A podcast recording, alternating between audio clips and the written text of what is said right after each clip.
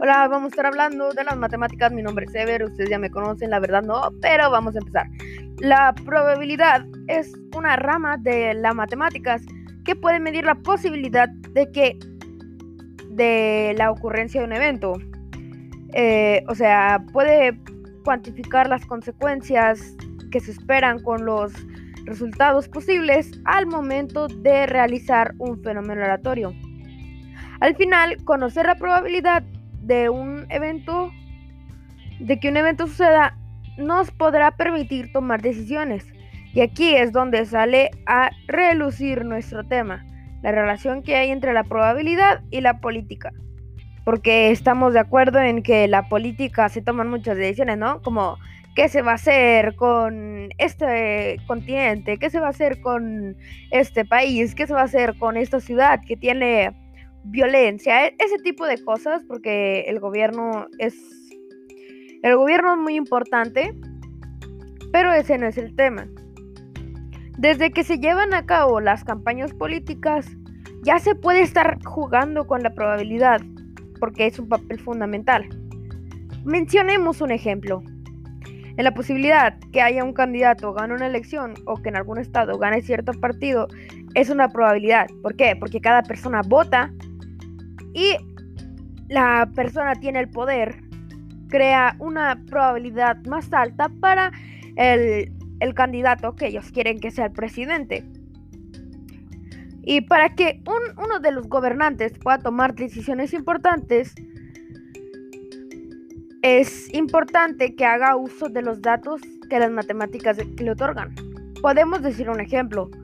¿Qué tan probable es que la delincuencia disminuya si se hace un guardia nacional, que ahorita está de moda, o cuánto podrá bajar la deserción escolar si se les dan becas a todos los estudiantes. Vendría muy bien ese de las becas, ¿verdad?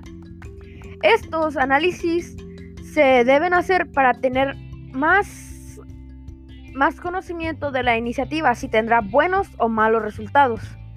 Y esta iniciativa eh, es como una, lanzar una moneda al aire y esperar a que caiga la cara a la que hemos apostado. Es la probabilidad. Si por ejemplo, si quieres que caiga águila o sello y tú eres águila, tienes un 50% de que caiga la que tú quieres. Pero en cambio, si son dos, tienes una probabilidad menor, porque como van a ser em, dos caras diferentes, por ejemplo, primero empiezas con águila y luego vas con sol ya va, ya reduce tu probabilidad porque vendrían siendo más que tienes que acertar, ¿verdad? Y esta posibilidad, digo, probabilidad, probabilidad tiene relevancia al tomar decisiones, ya que, bueno, en el tema de la política puede estar ligada a las áreas de la salud, la economía, las finanzas, el control de las poblaciones, el control de las epidemias, como la que estamos, que a nadie le gusta, pero tenemos que vivir con esto. Y la administración de recursos renovables y no renovables y más. En muchas de las aplicaciones de la probabilidad es necesario estudiar el comportamiento general de problemas matemáticos conformados por un gran número de variables que interactúan entre ellas. Debo hacer una pregunta. ¿De qué otro modo se podría utilizar la probabilidad para mejorar la gobernancia de un país? Mira, yo te voy a dar mi opinión y ya tú piensas lo que tú quieres pensar.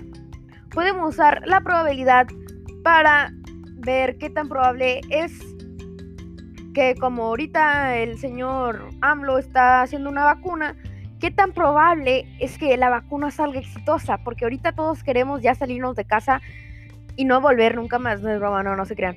Salir de casa y pasar un buen rato afuera, porque ya todos nos estamos hartando nuestras casas. Y también los científicos que están, eh, están fabricando esa vacuna, también que ellos em, sepan las probabilidades de que esta salga, para así que ellos puedan tener una idea o una vacuna extra si acaso una falla. Entonces es por eso por la que se necesitan las probabilidades, chicos. Entonces, esto ha sido todo por el podcast de hoy. Ya me pasé de tiempo, entonces nos vemos. Hasta la próxima, chicos.